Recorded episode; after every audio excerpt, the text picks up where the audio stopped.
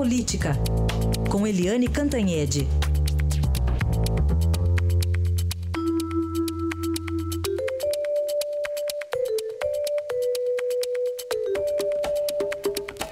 E vamos fazer um balanço da semana que começou ruim, muito ruim para a Lava Jato, mas não terminou tão ruim assim não, né, Eliane? Bom dia. Bom dia, Raíssen, ouvintes. Pois é, né?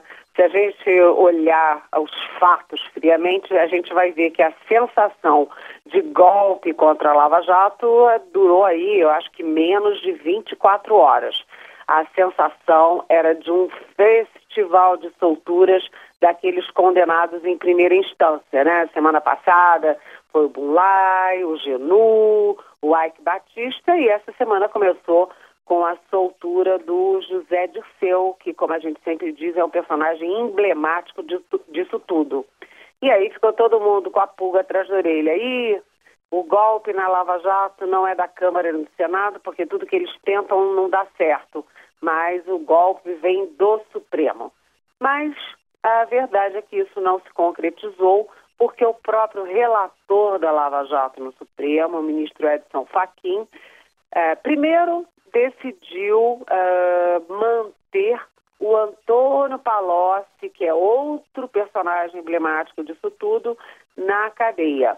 E segundo, porque o relator, né, Edson Fachin, ele, ele avocou as prerrogativas de relator para convocar o plenário para decidir é, como vai ser a decisão final, para decidir como é que vai ser o, a, a, votação do mérito do habeas corpus do Antônio Palocci.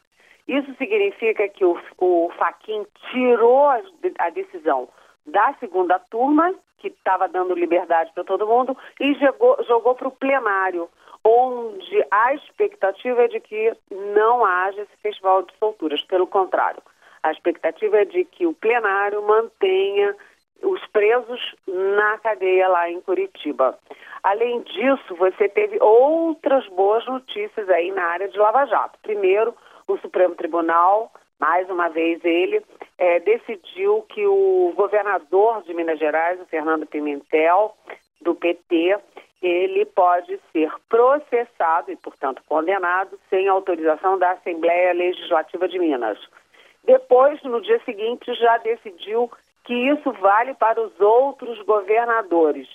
Qual é a importância disso, Heisen? A importância é que todo mundo sabe a influência, o poder do cargo, da caneta, etc., dos governadores sobre as assembleias. Né? Se o sujeito, para ser processado, precisasse da autorização da Assembleia, a Assembleia acabava não autorizando e ficava por isso mesmo. Sem precisar da autorização da Assembleia, fica mais fácil processar quem está incriminado, quem está aí denunciado na Lava Jato.